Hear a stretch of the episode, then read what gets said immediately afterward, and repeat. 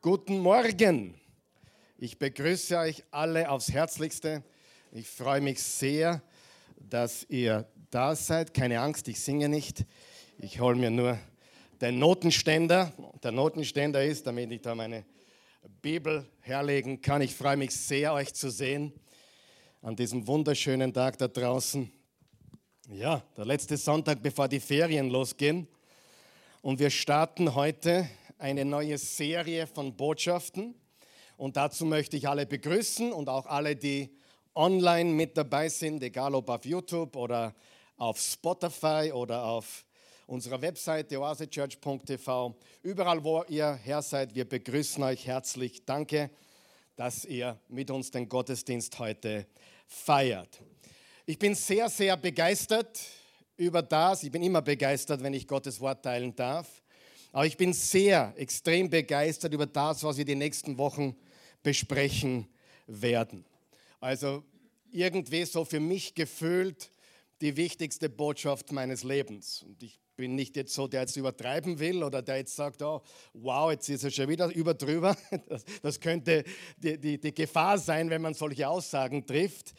Äh, aber ich, äh, ich glaube, mir geht es genauso wie euch. Äh, wenn man das Wort Gottes liebt, wenn man das Wort, Gottes hört oder, oder liest, dann denkt man sich bei jedem Mal, wow, das war die beste Passage, die ich je gelesen habe. Wem geht es auch manchmal so? Ja? Äh, so wie wenn ich meine Frau küsse. Das war der beste Kuss, den wir je gehabt haben. Nach 33 Jahren und keine Ahnung, zigtausend Küssen gefüllte Millionen von Küsse, aber es ist halt jetzt gerade der Beste. Wer weiß, was ich meine? Die nicht wissen, was ich meine, ihr braucht dringend Hilfe. Ja? Äh, und für mich, ist, für mich ist es gefühlt eine Predigt, eine Botschaft, die extrem wichtig ist und äh, mir extrem viel bedeutet. Und wir reden über ein Leben geführt von Gottes Geist. Und ich habe diese Serie genannt, besser als Wunder. Sagen wir das gemeinsam. Besser als Wunder. Es gibt tatsächlich etwas, ob du es glaubst oder nicht, das ist um Häuser besser als jedes Wunder. Und darüber wollen wir heute sprechen.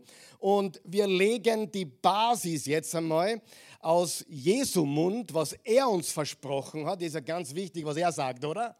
Und äh, ich möchte dich bitten, ich möchte dich um etwas bitten. Wir haben einige Heiliggeist-Experten unter uns. Bitte vergiss alles, was du bis jetzt gehört hast. Und das meine ich nicht arrogant oder überheblich. Du hast sicher viel Gutes schon gelernt vom Wort Gottes, vom Heiligen Geist, auch von anderen Predigerinnen oder Predigern. Aber ich möchte, dass du die nächste 50 Minuten, die nächsten Wochen in dieser Serie einfach offen dem begegnest, was du hörst. Folgst du mir?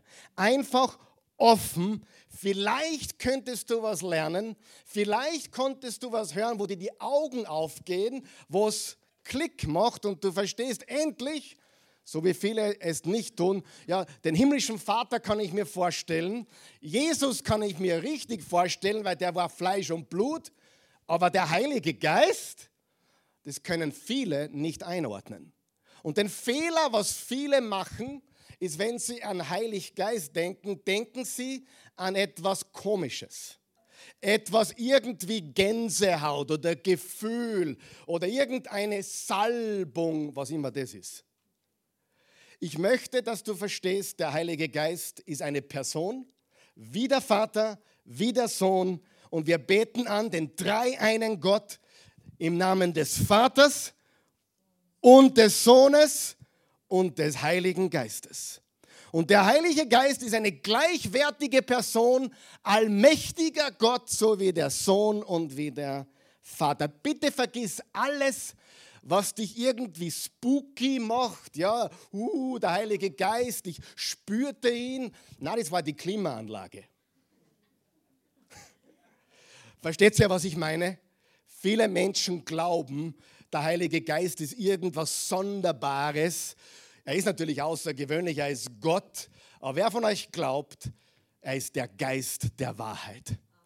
Er ist der Geist, der Transformation bringt. Er ist der Geist, der Leben verändert. Und nicht komisch, nicht irgendwas, ich habe einen komischen Traum gehabt, das war der Heilige Geist. Nein, das war wahrscheinlich, weil du gestern zu viel Pizza gegessen hast oder zu viel Cola erwischt hast. Ich sage das bewusst so, ein bisschen um aufzustacheln, weil so viele Menschen glauben, dass der Heilige Geist jemand ist, der er gar nicht ist. Ja? Und ich möchte einfach jetzt die Basis legen und dann möchte ich euch was erzählen, was viel besser ist als Wunder. Seid ihr bereit? Bitte schnall dich an.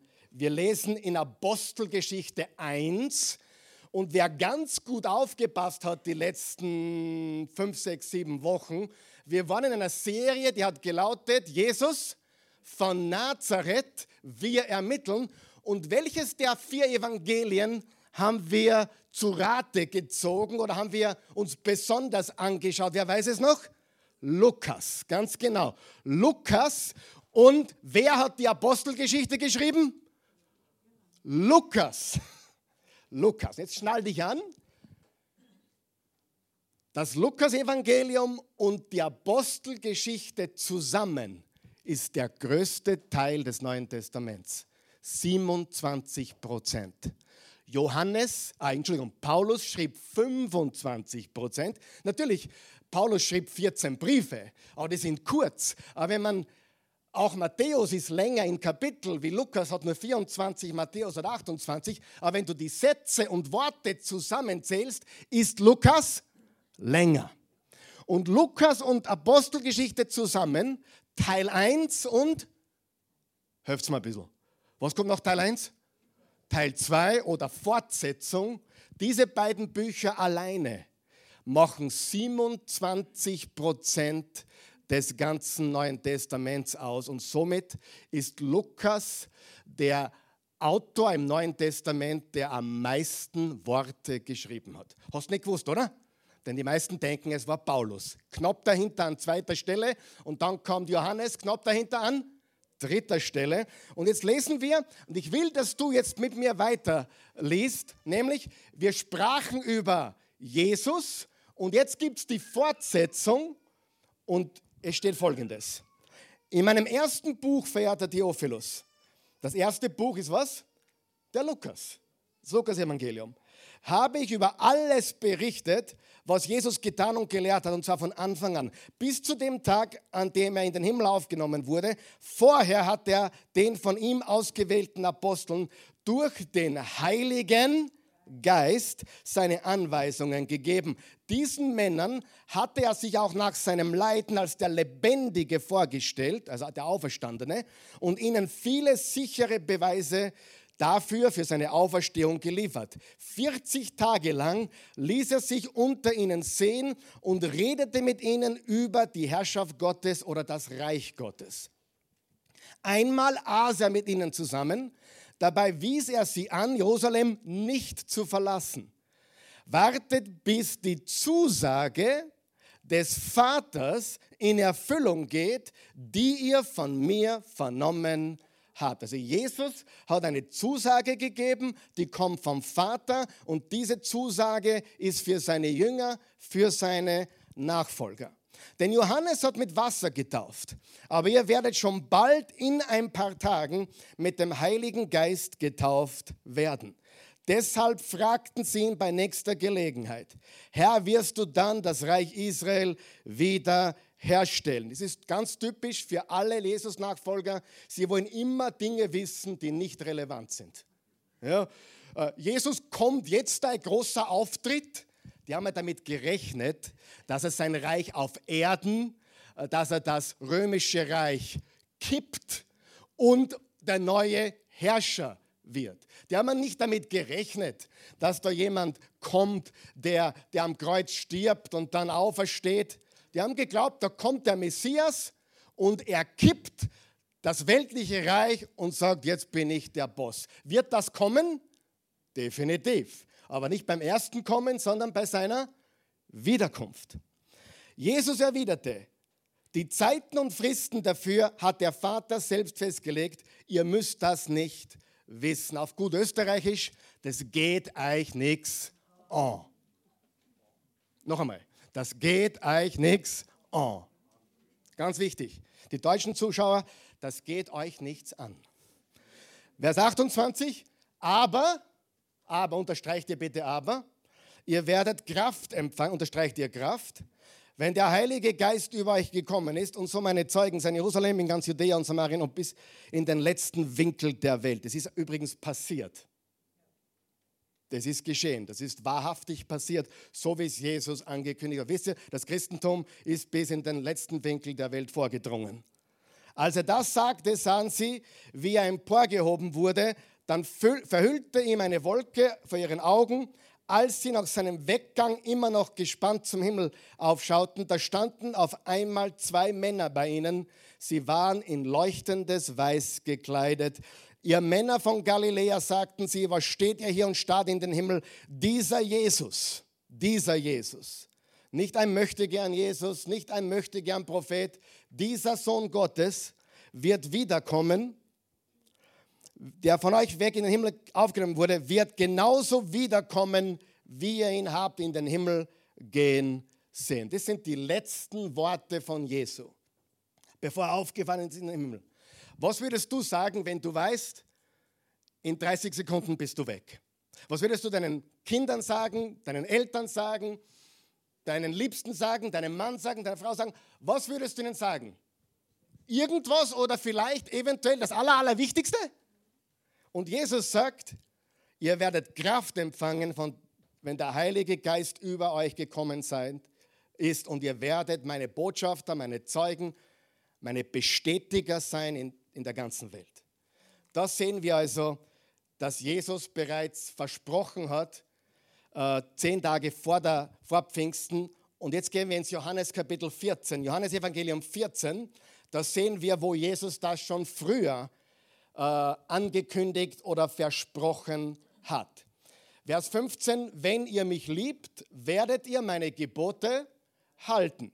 Und der Vater wird euch an meiner Stelle, pass auf, einen anderen Helfer geben der für immer bei euch sein wird. Ich werde ihn darum bitten. Er wird euch den Geist der Wahrheit geben, den die Welt nicht bekommen kann, weil sie ihn nicht sieht und nicht kennt. Aber ihr kennt ihn, denn er bleibt bei euch und er wird in euch sein. Wo ist er? In uns. Wie heißt er? Helfer. Wie heißt er noch? Der Geist der Wahrheit der Geist der Wahrheit. Also mit anderen Worten, wenn der Heilige Geist dir was sagt, was nicht die Wahrheit ist oder nicht in der Bibel steht, dann kannst du es schon verabschieden. Wenn jemand ein Wort vom Herrn für dich hat, oh, ich habe ein Wort für dich und es ist unglaublich daneben, dann ist es daneben. Weil der Heilige Geist der Wahrheit bestätigt nur die Wahrheit. Wenn du zu meiner Frau gehst, wird sie bestätigen, was der Karl Michael sagt. Wenn du zu mir gehst, bestätige ich meine Frau. Wir sind eins. Ja? Und wir sind nicht einmal perfekt. Einige wissen das noch nicht, aber das muss ich ja heute mitteilen. Aber eins ist klar, die bestätigen einander. Die widersprechen sich niemals. Amen. Und darum bin ich immer so amüsiert, wenn jemand zu mir sagt, Gott hat zu mir gesprochen. Und dann schaue ich in ihr Leben, Gott spricht euch heute noch, aber dann schaue ich in ihr Leben und sie haben noch gar nicht angefangen zu tun, was er schon gesagt hat. Und die Antwort, was diese Menschen hören sollten, sie leben nicht nach der Bibel, aber sie hören Gottes Stimme. Hey, les nochmal. Und tu einmal, was er schon gesagt hat. Wie mit meinen Kindern. Der Gideon will was, sage ich, hey, hast schon getan, was ich dir gesagt habe? Ja, sei lieb zu deinem Bruder. Lebt einander. Vergebt einander. Und zuerst will einmal Gott uns sagen, hey, lass uns das tun, was ich schon gesagt habe. Und der Heilige Geist ist ein Bestätiger, ein Confirmer. Er, er, er konformiert oder er, er, er bestätigt Gottes Wort. Er ist der Geist der Wahrheit. Er ist nicht der Geist der Komischheit oder der Geist der Spinnerei oder der Geist von irgendjemandem oder der Geist von Gefühlen. Er ist der Geist der Wahrheit. Amen. Ganz wichtig, bitte hör mir zu. Wenn du das nicht am Gürtel hast, wenn du das nicht fix hast, dann wirst du in alle möglichen Probleme laufen und überall Gott sehen und verwirrt werden, so wie es viele sind. Kennst du ein paar verwirrte Christen? Okay, nicht hier, ich weiß, aber vielleicht irgendwo. Und der Helfer, der Heilige Geist, den der Vater in meinen Namen senden wird, wird euch alles weitere lehren und euch an alles erinnern, was ich euch gesagt habe. Das Wort Helfer hier im Griechischen ist das Wort Parakletos. Wer hat das schon mal gehört? Parakletos ist ein bekanntes Wort eigentlich und bedeutet Tröster, bedeutet Fürsprecher, bedeutet Beistand, bedeutet Helfer. Es ist der Heilige Geist, griechisch Pneuma Tohagion. Das bedeutet, es ist der, der für dich da ist, der dir beisteht und dir hilft, dich tröstet, wieder aufrichtet. Und die gute Nachricht ist, wenn du Jesus als Herrn und Erlöser nachfolgst, lebt der Geist Gottes in dir. Du sagst jetzt ja, aber war ein Problem. Ich mache manchmal Dinge, die sind sicherlich nicht vom Heiligen Geist. Ich sündige noch, ich habe noch Probleme. Ja, leider hast du auch noch einen Kopf. Oder Gott sei Dank, Entschuldigung. Leider wirst du manchmal kopfgesteuert und nicht geistgesteuert. Der Kopf sagt, nein, ich vergebe ihm nicht. Der hat nichts anderes verdient. Der Heilige Geist sagt, verzeih ihm, liebe ihn. Du musst nicht Best Friends mit ihm werden, aber lass es los. Amen. Ganz wichtig. Wir müssen verstehen, wir sind ständig in einem Kampf zwischen dem Geist und dem Fleisch. Und Paulus selbst hat gesagt, der große Paulus, ich bin ständig in einem Zwietracht. Eigentlich will ich das Richtige tun, aber mein Fleisch steht mir ab und an immer wieder im Weg. Okay? Aber der Geist Gottes lebt in dir, wenn du Jesus zum Herrn deines Lebens gemacht hast. Was mir sagt, wir nehmen Jesus ins Herz auf. Das stimmt. Und der Heilige Geist nimmt Wohnung in unserem Herzen. Im nächsten Kapitel, Johannes 15, wenn der Helfer kommen wird, wird er mein Zeuge sein. Der Geist der Wahrheit, der vom Vater kommt und den ich zu euch senden werde, wenn ich beim Vater bin. Und auch ihr seid meine Zeugen, denn ihr seid von Anfang an bei mir gewesen. Wiederum, nächstes Kapitel, der Helfer und der Geist der Wahrheit. Nächstes Kapitel 16, Vers 13. Doch wenn der Helfer kommt, der Geist der Wahrheit. Glaubst du, wir haben es jetzt schon langsam verstanden? Der Helfer, der Geist der Wahrheit. Du lest die Bibel, du lest das Wort und der Geist Gottes in dir will dir helfen, es zu leben. Wer, wer, wer, wer kann sich sowas vorstellen?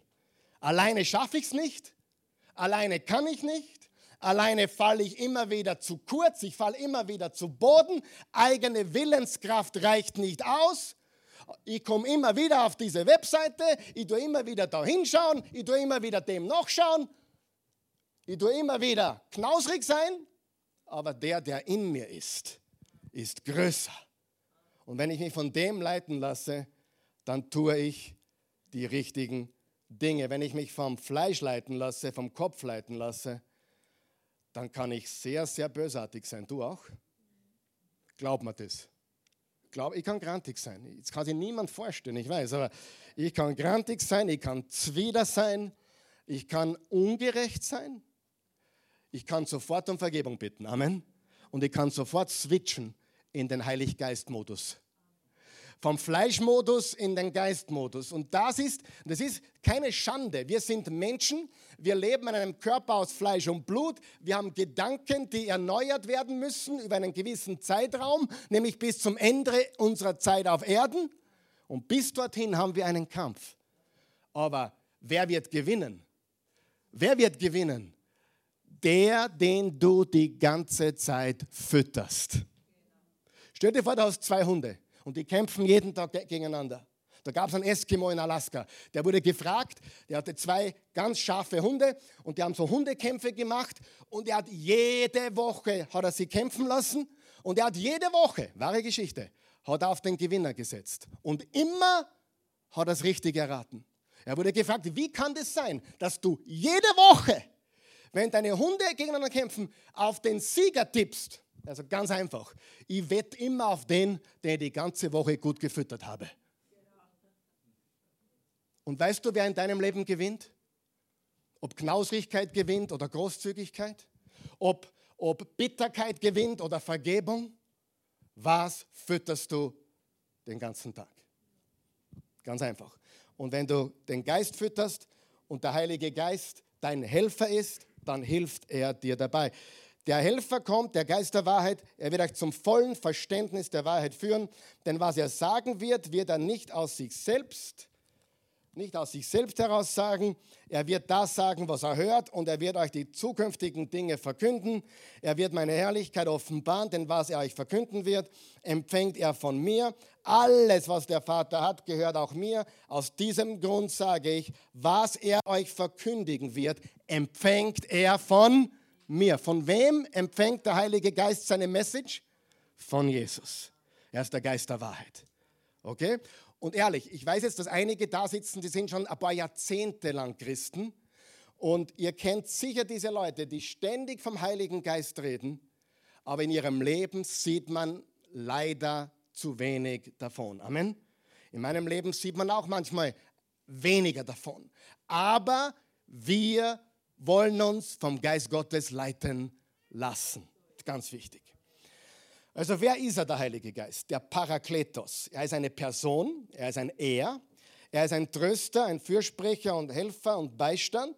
Er ist ein Zeuge, also Bestätiger von Jesus und er bestätigt die Wahrheit. Vater, Sohn und Heiliger Geist, drei in eins.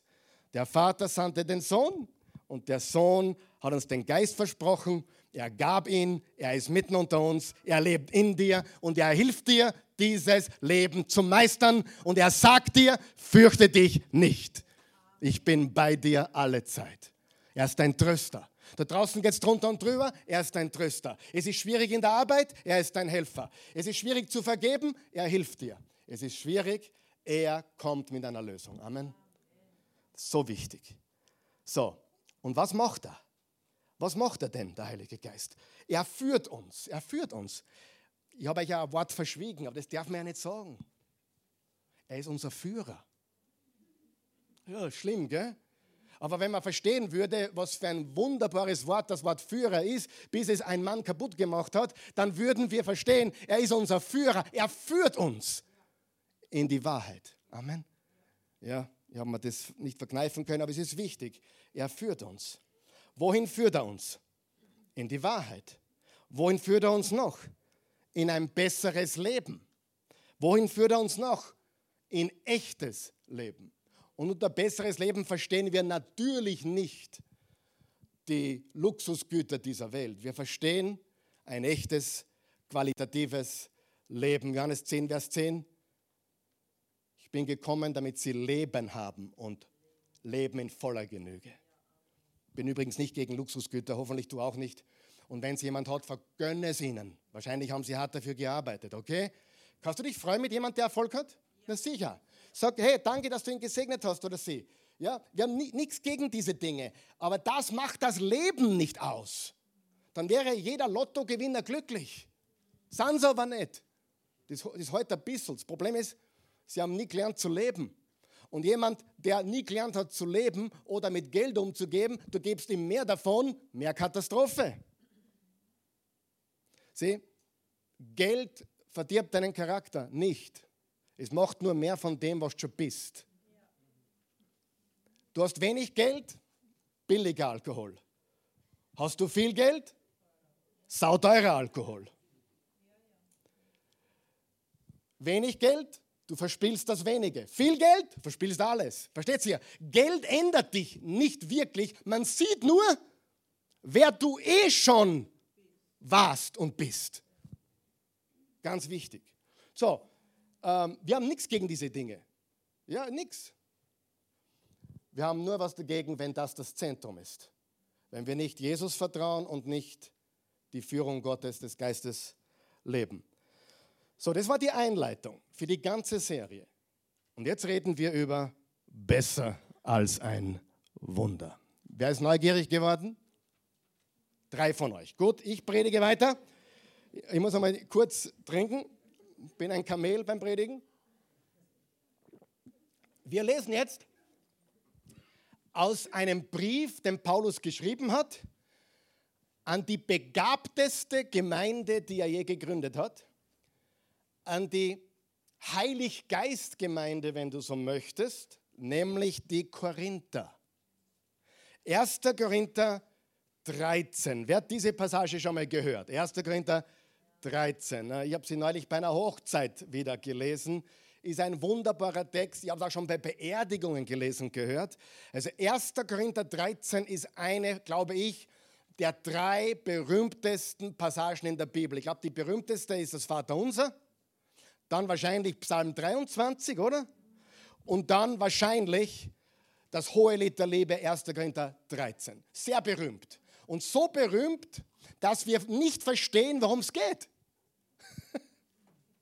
Bei der Hochzeit, da, sitzen sie dort. Die Liebe ist gütig und freundlich.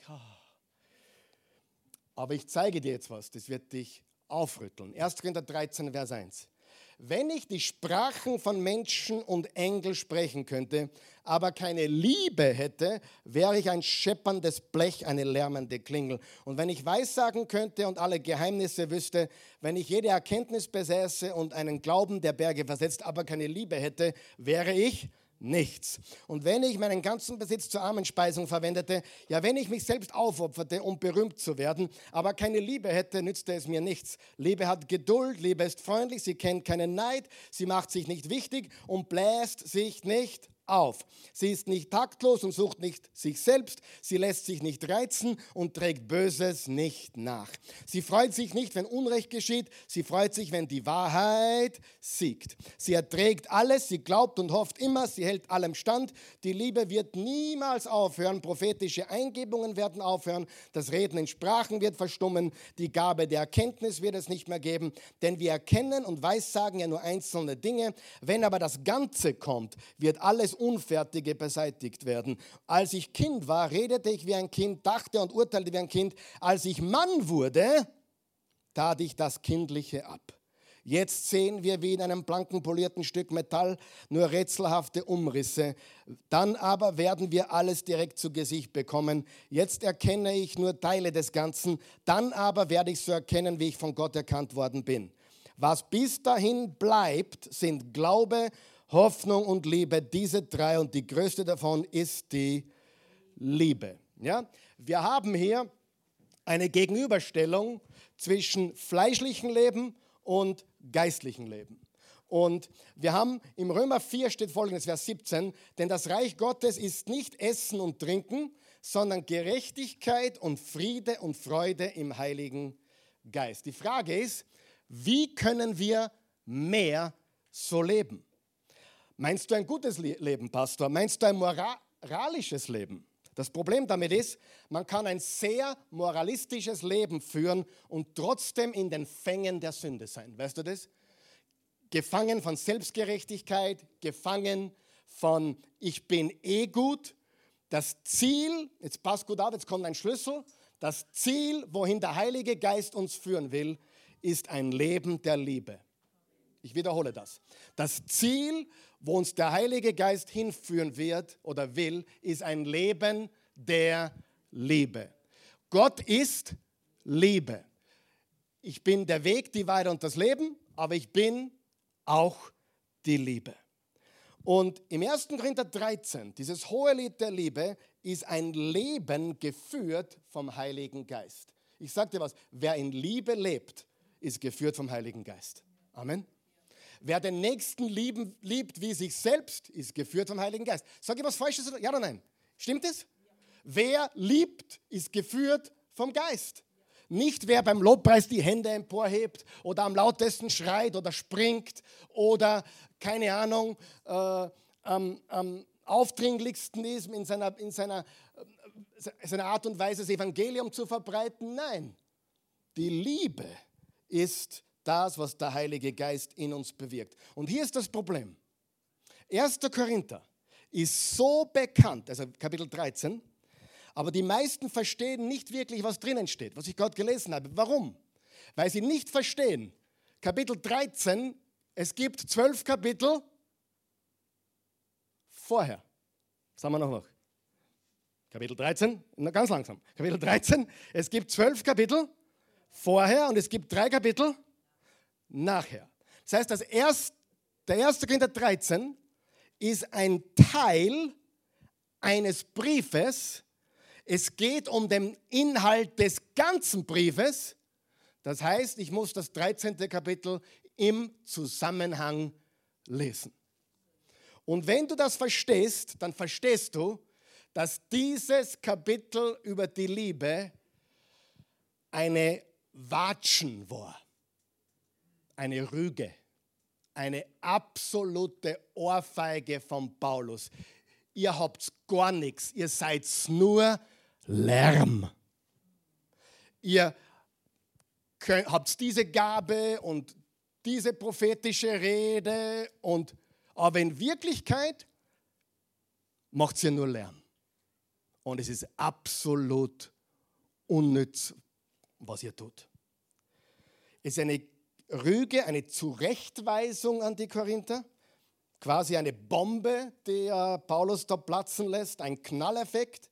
Paulus will ihre Aufmerksamkeit. Und die möchte ich heute auch. Denn viele haben nicht, den, haben nicht einmal die erste richtige Vorstellung vom Heiligen Geist. Sie glauben tatsächlich, dass das etwas ist, was man in der Luft spürt. Ehrlich. Und der Heilige Geist ist nicht etwas, was du in der Luft spürst. Der Heilige Geist ist jemand, der dein Leben verändert. Amen. Weißt du, ich glaube natürlich auch an, an, an, an, wenn man Kraft spürt, wenn man die Welt würde sagen Energie spürt. Wer weiß, was ich meine? Ähm, ich, hab, ich liebe Worship-Musik, ich liebe Lobpreis, aber ich war auch schon auf guten weltlichen Konzerten. Und da kann es schon vorkommen, wenn der John Bon Jovi singt, I wanna lay you down on a bed of roses, dass ich meine, meine Christin die Arme nehme, die neben mir steht und sage, hey Baby, jetzt kriege ich ja Gänsehaut. Und die Christen machen den Fehler, dass wenn sie beim Lobpreis was spüren, dass sie glauben, das ist der Heilige Geist. Kann er es sein? Ja. Muss er es sein? Nein. Denn wenn der Heilige Geist Emotion wäre, dann habe ich beim Bon Jovi ganz was anderes erlebt, oder? Ich glaube nicht, dass der Heilige Geist das war und der mit mir reden will über Bed of Roses. Der Heilige Geist verändert uns. Sag mal, verändert. Er macht dich zu einem besseren Jesus-Nachfolger. Er verändert dich von innen nach außen. Er ist dein Helfer, dein Beistand, deine Kraftquelle. Wo du nicht kannst, er ist da. Das macht der Heilige Geist. Ganz, ganz wichtig. Kurz, ihr wisst, ich liebe Geschichte, zumindest alles, was mit der Bibel zu tun hat. Ein bisschen ein geschichtlicher Hintergrund zur Stadt Korinth. Interessiert es jemanden? Korinth war eine strategische Hafenstadt, ein Handelszentrum, ein Kommerzzentrum. Es war gigantisch eigentlich. Ich meine, keine Ahnung, so wie die großen Kommerzzentren der Welt heute, so war Korinth. Und es war an einer sechs Kilometer äh, breiten äh, Landenge. Ja? Und egal wo du hin wolltest, du musstest über Korinth. Da konntest du deine, deine Sachen abladen, die sechs Kilometer zu Fuß oder mit Wagen transportieren und dann aufs nächste Schiff aufladen. Quasi wie ein moderner Panama-Kanal. Ohne Kanal heute. Man musste es rübertragen. Aber es waren sechs Kilometer. Und äh, alle Straßen führten, führten durch Korinth. Und 146 vor Christus wurde Korinth durch die Römer zerstört. Die, das römische Reich war gerade am Aufwind, weil es gegen das römische Reich rebellierte. Es wurde dem Erdboden gleichgemacht, 146 vor Christus. Und dann kam jemand mit dem Namen Julius Caesar, circa 100 Jahre später, circa ein halbes Jahrhundert vor Christus, 50er vor Christus. Er kannte, was für ein Potenzial dort ist und hat eine Besatzung dort stationiert und machte Korinth neu und machte sie zu einer römischen Kolonie.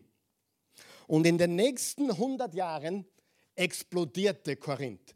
von 50 vor Christus bis 50 nach Christus. Übrigens, der Korintherbrief wurde geschrieben, 50 nach Christus. Es explodierte. Aus dem Nichts zu einer der größten Städte der damaligen Welt. Und diese Stadt war einzigartig. Es gab, hatte keine Tradition. Ungefähr so wie Wien hat Tradition, Tulsa, Oklahoma hat keine Tradition. Dort, ich liebe Oklahoma, aber dort, wo meine Frau her ist, war vor 140 Jahren nichts. Da waren Ölfelder.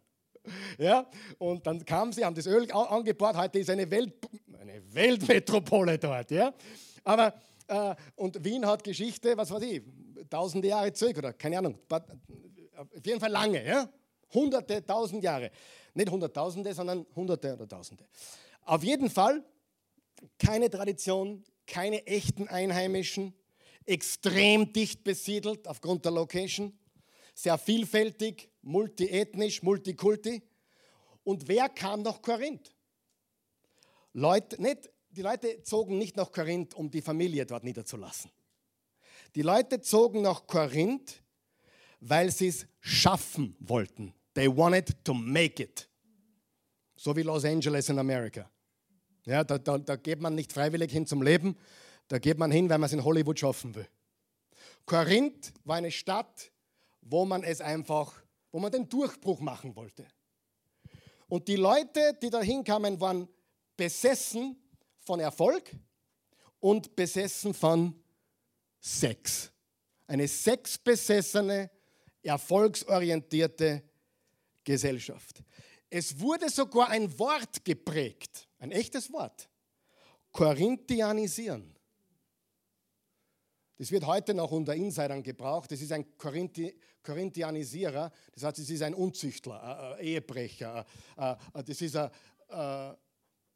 ein Korinthianisierer halt, ein Perverser. Gibt es wirklich, kannst du googeln. Korinthianisieren. Und bedeutet wörtlich in völliger moralischer Verderbtheit ohne jegliche Regeln zu leben. Das war Korinth. Es gab sogar einen Berg und da stand der Tempel von der Aphrodite. Und jeden Abend kamen tausend oder mehr Tempelprostituierte runter und haben sich angeboten, haben also sind also anschaffen gegangen. Jeden Abend. Niemand kam nach Korinth, um seine Familie dort anzusiedeln, zu wohnen. Nein, nein, nein, sie kamen, um den Big Deal zu machen, den Durchbruch. Und Paulus war vorher in Philippi, dann war er in Thessalonich, kannst du nachlesen Apostelgeschichte, dann war er in Athen und jetzt ist er in Korinth. Und er war deprimiert. In Philippi ist er fast ums Leben gekommen, er ist fast gestorben, sie haben ihn so hergerichtet. Äh, in Thessalonich und in, in Athen ist es auch nicht viel besser gegangen. Er wurde richtig in die Zange genommen. Und jetzt in Korinth war er so entmutigt, dass Jesus ihm erschienen ist. Apostelgeschichte 18, Vers 9 bis 11. Eines Nachts in einer Vision sagte der Herr zu Paulus, fürchte dich nicht, verkündige das Evangelium und lass dich durch nichts zum Schweigen bringen. Ich bin bei dir, niemand wird sich an dir vergreifen und dir ein Leid antun. Denn in dieser Stadt, in welcher Stadt? In dieser Stadt, in Korinth, gehört mir ein großes Volk. So blieb Paulus noch anderthalb Jahre in Korinth und unterrichtete die Menschen über die Botschaft Gottes. Er wurde geschlagen und Jesus erschien ihm. Ich bin mit dir, ich werde hier Großes tun. Ich werde hier in der größten, schwierigsten Stadt eine Gemeinde bauen. Ich werde dir zeigen, ich werde dir zeigen, dass das Evangelium jeden verändern kann. Auch die Korinthianisierer. Wer glaubt, dass Gott einen Korinthianisierer retten kann, verändern kann, komplett erlösen kann? Und er baute dort eine der gewaltigsten, größten Gemeinden in der damaligen Zeit. In diese Stadt hinein, in diese sexbesessene, erfolgsorientierte Stadt baute er eine gewaltige Gemeinde. Wir haben zwei Briefe drinnen, 1. und 2. Korinther. Neben dem Römerbrief die zwei längsten Briefe im Neuen Testament. Im 1. Korinther 6 steht, wisst ihr nicht, dass ungerechte Menschen keinen Platz im Reich Gottes haben werden? Täuscht euch nicht. Menschen, die in sexueller Unmoral leben, Götzen anbeten oder die Ehe brechen, Lustknaben und Knabenschänder, Diebe oder Habsüchtige, Trinker, Lästerer oder Räuber werden keinen Platz im Reich Gottes haben. Und das sind manche von euch. Lest ihr mit? Das sind manche von euch gewesen. Aber durch den Namen des Herrn Jesus Christus und durch den Geist unseres Gottes seid ihr reingewaschen, seid ihr geheiligt, seid ihr gerecht gesprochen worden. Freunde, diese Leute in Korinth haben alles gemacht. Die Korinther-Gemeinde, da waren Leute drin, die haben Dinge gemacht, die kannst du dir vorstellen und Dinge, die kannst du dir nicht vorstellen. Wer von euch glaubt, Jesus kann all diese Menschen retten durch seine Gnade und Liebe, egal welcher Vergangenheit du hast. Er kann dich verändern. Und selbst wenn du wieder mal rückfällig wirst, er verzeiht dir und er ändert dich und er macht dich nagelneu und du wirst immer stärker und immer besser und du tust es immer weniger, bis du komplett frei bist. Die Korinther-Gemeinde war einzigartig und den Gemeinden von Paulus. Jetzt stell dir vor, wenn du solche Leute gewinnst für Jesus, aus der Welt. Und darum wünsche ich mir das, dass wir solche Leute gewinnen für Jesus. Warum? Das sind gescheite Leute, das sind brillante Leute, die haben was im Kosten. Sie sind auf der falschen Seite. Versteht ihr? Jesus hat gesagt, die Welt ist in vielen Dingen klüger als ihr. Stimmt? Leider. Brauchst du nur umschauen oder auf die Bühne schauen. Es ist so. Und stell dir vor, jetzt kommen solche Leute, die erfolgsorientiert und sexbesessen sind, begabt sind, Talente haben und die kommen ins Reich Gottes. Was ist das Ergebnis? Es gibt viel Brillanz in der Gemeinde. Aber, aber gleichzeitig, was kommt noch damit? Viele Probleme. Und jetzt sage ich euch was, die Korinther Gemeinde war eine Gemeinde, die war am begabtesten, die haben Visionen gehabt, die haben, die haben ähm, Redegaben gehabt, die waren richtig gut drauf. Aber es gab mehr Probleme wie überall anders. Lesen wir 1. Korinther durch. Spaltung. Ja? Götzendienst. Ja? Sie haben sogar gesagt, ah, das ist mein Lieblingsprediger, der nicht. Und Paulus sagt, Herz auf damit, es geht um Jesus. Lauter so Kindergartenspiele hatten sie. Wer kennt ein paar Kindergarten? Die haben gewaltige Gaben gehabt, verstehst du das? Aber gewaltige Probleme. Sie taten das meiste. Sie hatten Visionen und große Probleme und moralisches Versagen. Und Paulus lässt jetzt eine Bombe platzen. Seid ihr ready für die Bombe? Egal welche Gaben du hast, egal wie sehr dich Gott benutzt, seid ihr ready? Das sagt nichts. Das sagt nichts über deine Beziehung zu Jesus. Nichts. Wie gut ich predigen kann, sagt nichts über meine Beziehung zu Jesus. Nichts seine Gabe, geschenkt. Ich komme darauf noch zu sprechen. Verstehen wir das? Jesus will unser Herz verändern. Und viele verstecken sich hinter ihren Gaben und gehen davon aus, weil ich so begabt bin, ja, Gott ist mit mir. Mehr dazu später. Du bist, Paulus sagt, du kannst begabt sein, du kannst Worship Leader, Länge mal Breite sein, du kannst Prediger sein, non plus ultra. Deine Gabe sagt nichts über deine persönliche Beziehung zu Jesus. Und die meisten Christen machen genau den Fehler.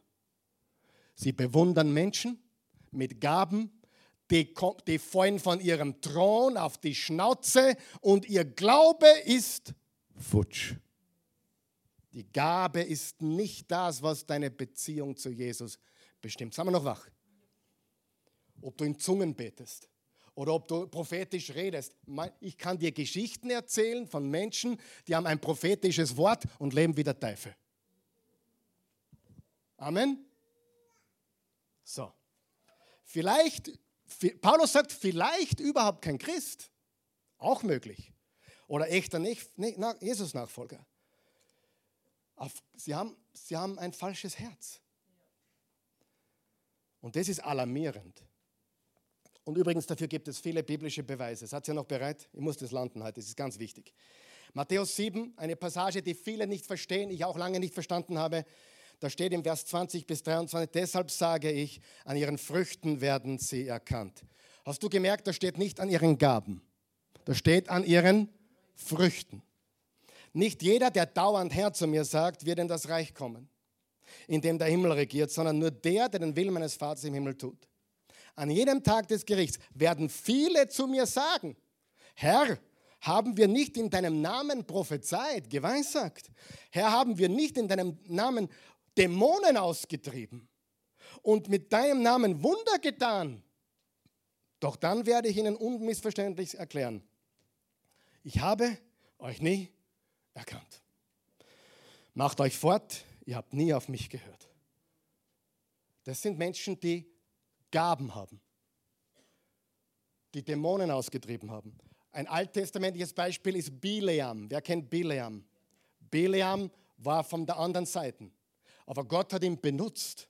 Gott hat ihm eine Gabe gegeben und ihn zumindest einmal benutzt. Saul, der König Saul im Alten Testament, der ständig den David killen wollte, ihn an die Wand spießen wollte, hat mehrmals im Geist Gottes geredet. Aber hier ist der wichtige Punkt. Sein Herz hat nie Gott gehört. Sein Herz hat nie Gott gehört. Er war begabt, er war talentiert, er hat das Wort Gottes geredet, aber sein Herz hat ihm nie gehört.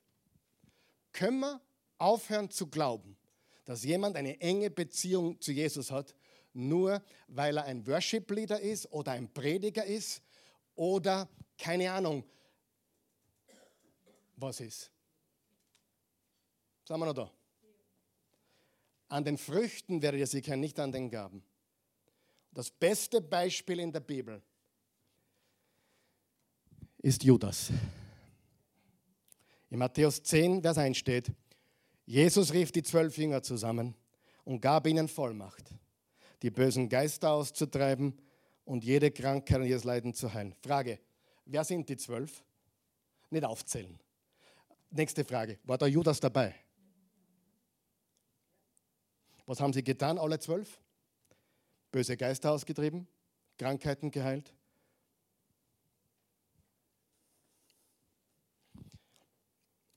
Judas,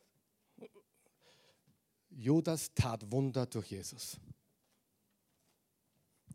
Judas hat Wunder gewirkt. Sind wir noch wach? Nur er kannte ihn nie.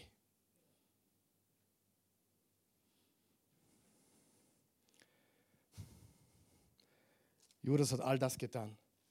Uh, Jonathan Edwards hat Folgendes gesagt. Nicht Edward John, Jonathan Edwards. Eine Ge das war Insiderwitz. Äh, eine wissen gar nicht, was jetzt geschehen ist.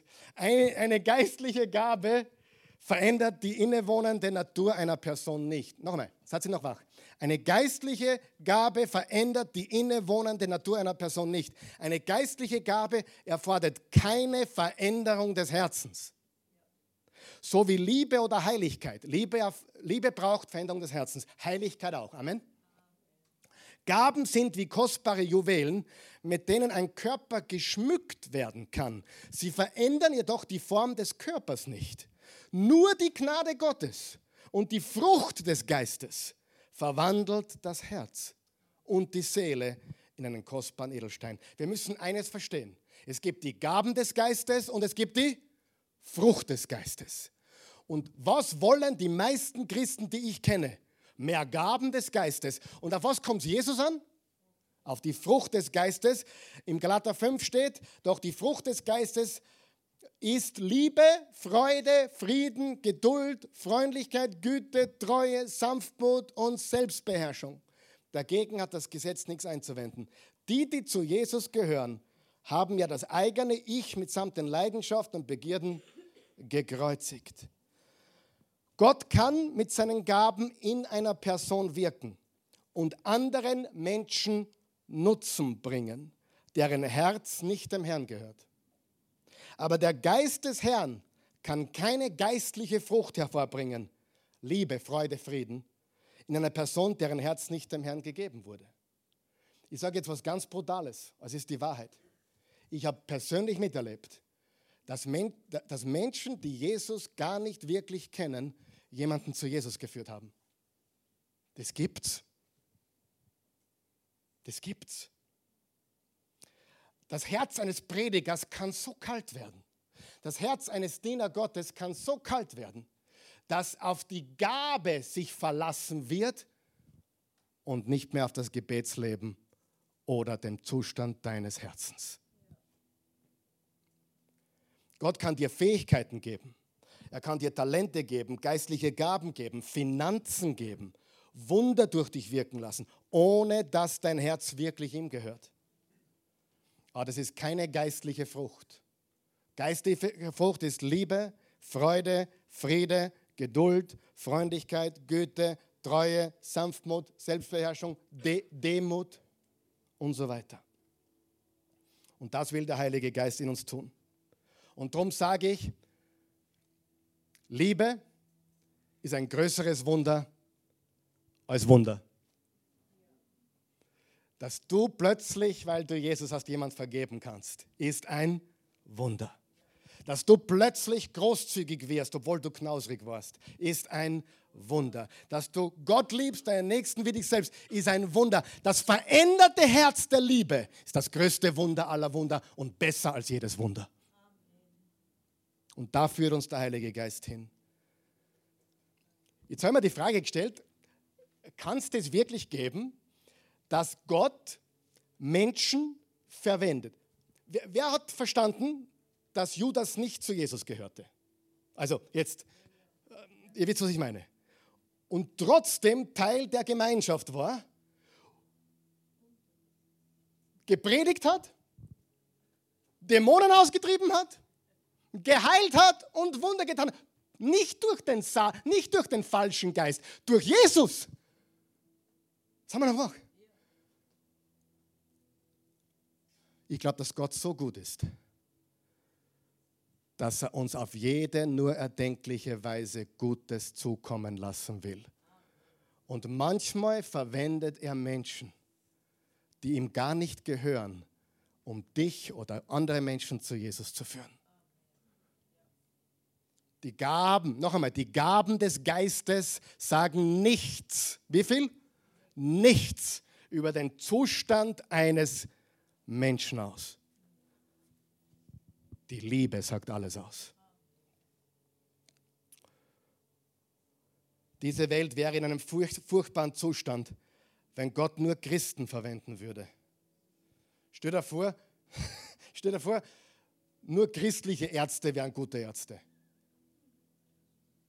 Stell dir vor, nur christliche Väter wären gute Väter oder christliche Mütter wären gute, gute Mütter. Nein, Gott verwendet viele Menschen, um uns Gutes zu bringen.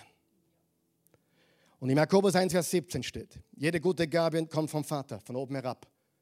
Von wem hat Judas seine Gabe bekommen? Vom Teufel oder von Jesus? Von Jesus. Und was hat diese Gabe ausgesagt über Jesus? Viel. Was hast du ausgesagt über Judas? Nix. Leer, empty. Empty heart. Amen. Gott verwendet Menschen, die ihr Herz noch zurückgehalten haben. Frage, hast du dein Herz zurückgehalten? Gott verwendet Menschen, die ihr Herz noch zurückgehalten haben. Du hast Gaben, Gott benutzt sie. Du hast Talente, Gott benutzt sie. Du hast Finanzen, Gott benutzt sie. Weißt du, Manche der großzügigsten Leute, die ich kennengelernt habe, waren keine Christen. Ich habe Geber kennengelernt in meinem Leben. Die waren großzügig und die haben keinen Bezug zu Jesus gehabt. Sind wir froh über diese Leute? Zum Abschluss. Geht es noch fünf Minuten? Ja, fünf Minuten? Drei Gruppen von Menschen auf die das zutrifft, was wir heute sagen. Die ersten, und da gehöre wahrscheinlich ich dazu, die besonders Begabten. Da gehören einige von euch dazu. Besonders begabt. Darf ich was sagen? Sehr gefährlich. Je begabter du bist, umso gefährlicher ist es.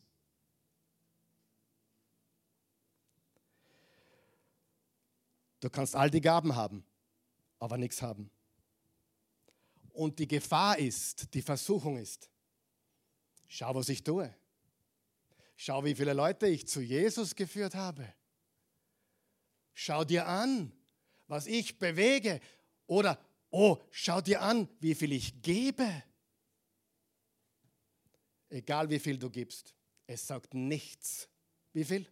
Nichts über den Zustand deines Herzens. Paulus hat gesagt, wenn ich mein Leben hergeben würde, aber keine Liebe hätte, ist es nichts. Und die Gefahr ist, ich habe die Gabe zu sprechen.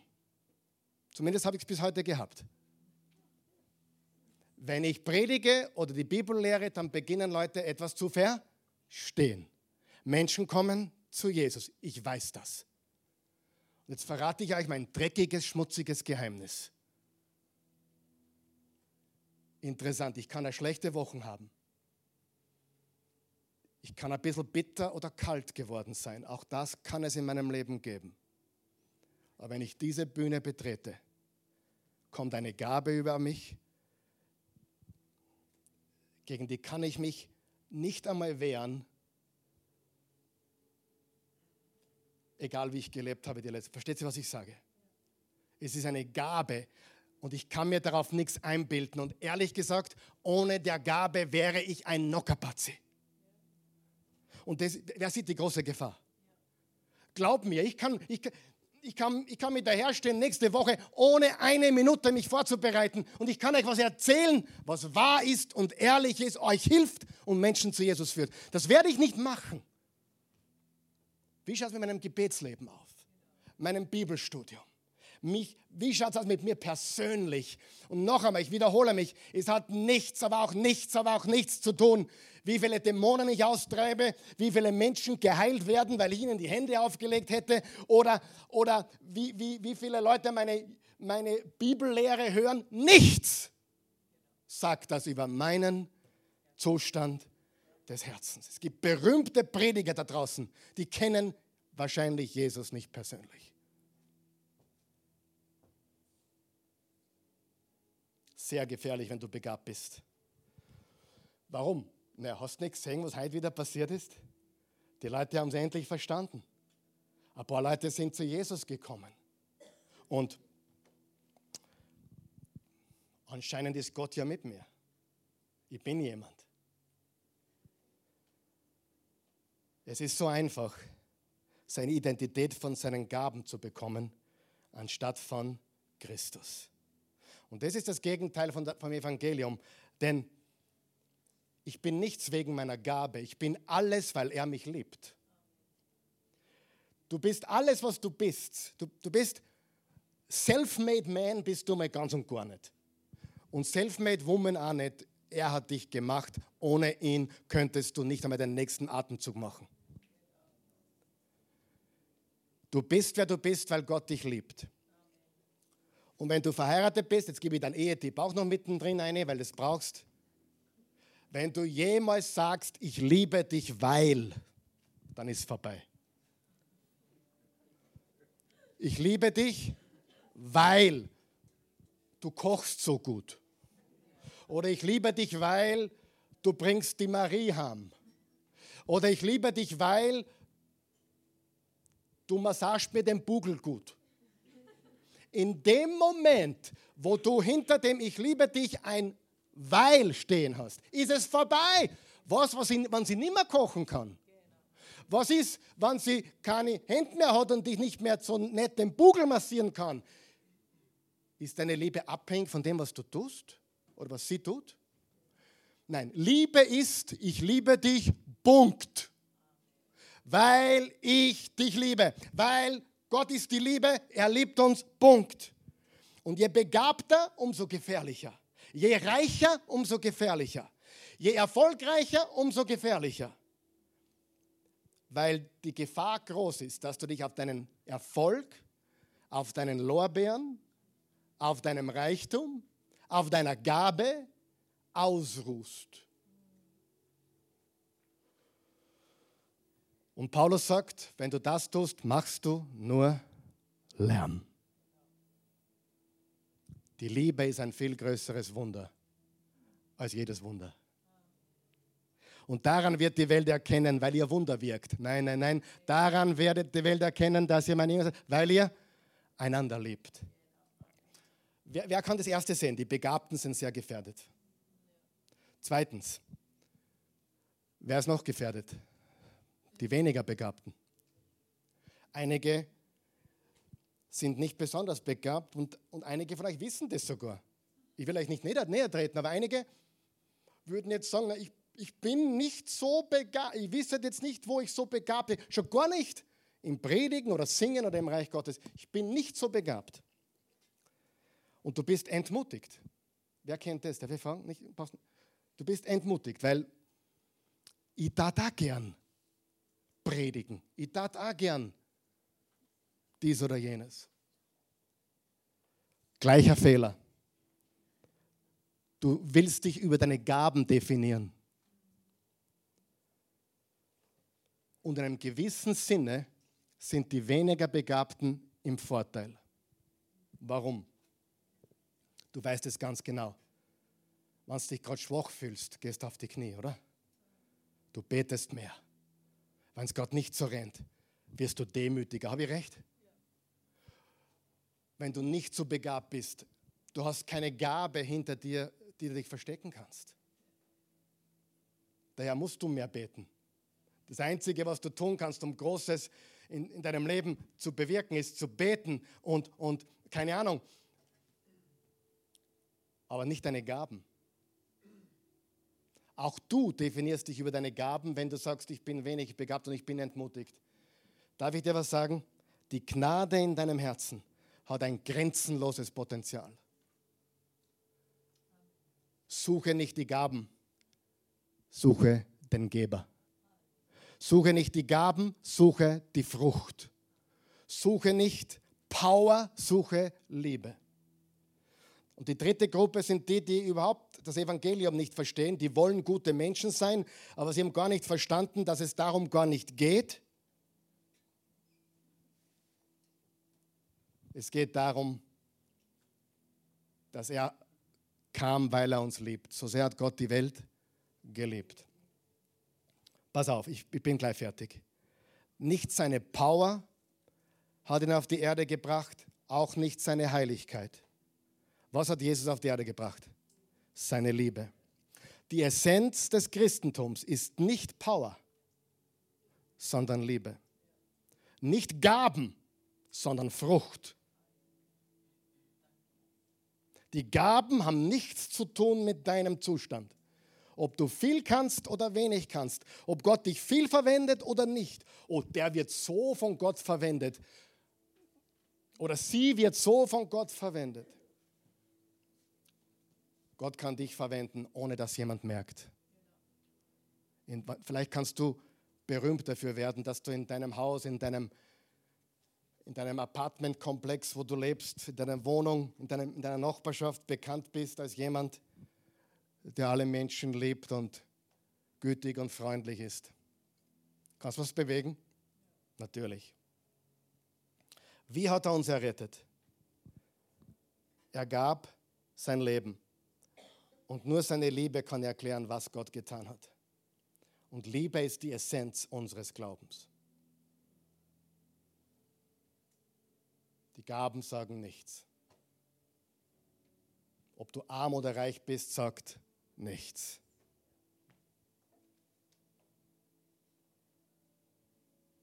Sondern was ist der Zustand deines Herzens? Halleluja. Und das ist das, was der Heilige Geist tut. Er führt uns in die Wahrheit und er führt uns in die Liebe. Werden wir das zulassen? Ja oder nein? Und werden wir uns verändern lassen? Oder werden wir weiter unser Herz zurückhalten? Amen. Lass uns aufstehen. Himmlischer Vater, gütiger, gnädiger, treuer Gott. Wir danken dir für deine unendliche Liebe. Wir wollen, wir wollen in deinem Geist leben. Wir wollen unser Leben geben. Wir wollen tun, was du von uns möchtest.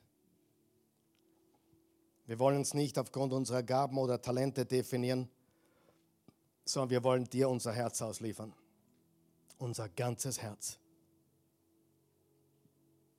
Danke, dass du uns den Heiligen Geist geschenkt hast. Den Geist der Wahrheit, den Geist der Liebe, den Geist der Freude und der Freiheit. Danke, Jesus. Danke für dein heiliges Wort. Danke, dass du uns so liebst, dass du uns nicht lassen willst, wie wir sind. Du liebst uns, wie wir sind, aber du willst uns nicht lassen, wie wir sind. Danke dafür. Und danke, dass du uns aufmerksam machst auf die Gefahren des Stolzes, des Vertrauens auf unsere Gaben, Talente oder Reichtümer, auf uns selbst zu verlassen. Und dass du uns hilfst, wirklich uns dir auszuliefern. Danke, hilf uns dabei. Wenn du zum ersten Mal da bist oder du musst gar nicht zum ersten Mal da sein, überhaupt da bist und hast keine persönliche Beziehung zu Jesus, dann bete dieses Gebet mit mir. Sag, Herr Jesus, ich komme zu dir. Ich bin ein Sünder. Ich brauche Erlösung. Sei du mein Retter. Verändere du mich. Mach du mich neu. Ich empfange dich jetzt. Ich glaube an dich. Du bist gestorben, du bist begraben worden und du bist auferstanden. Du bist in den Himmel aufgefahren und hast den Heiligen Geist gesandt. Und den nehme ich jetzt auch an. Heiliger Geist, lebe in mir. Geist der Wahrheit, lebe in mir. Führe mich in die Wahrheit. Führe mich den Weg der Liebe. Mach mich neu. In Jesu Namen. Amen.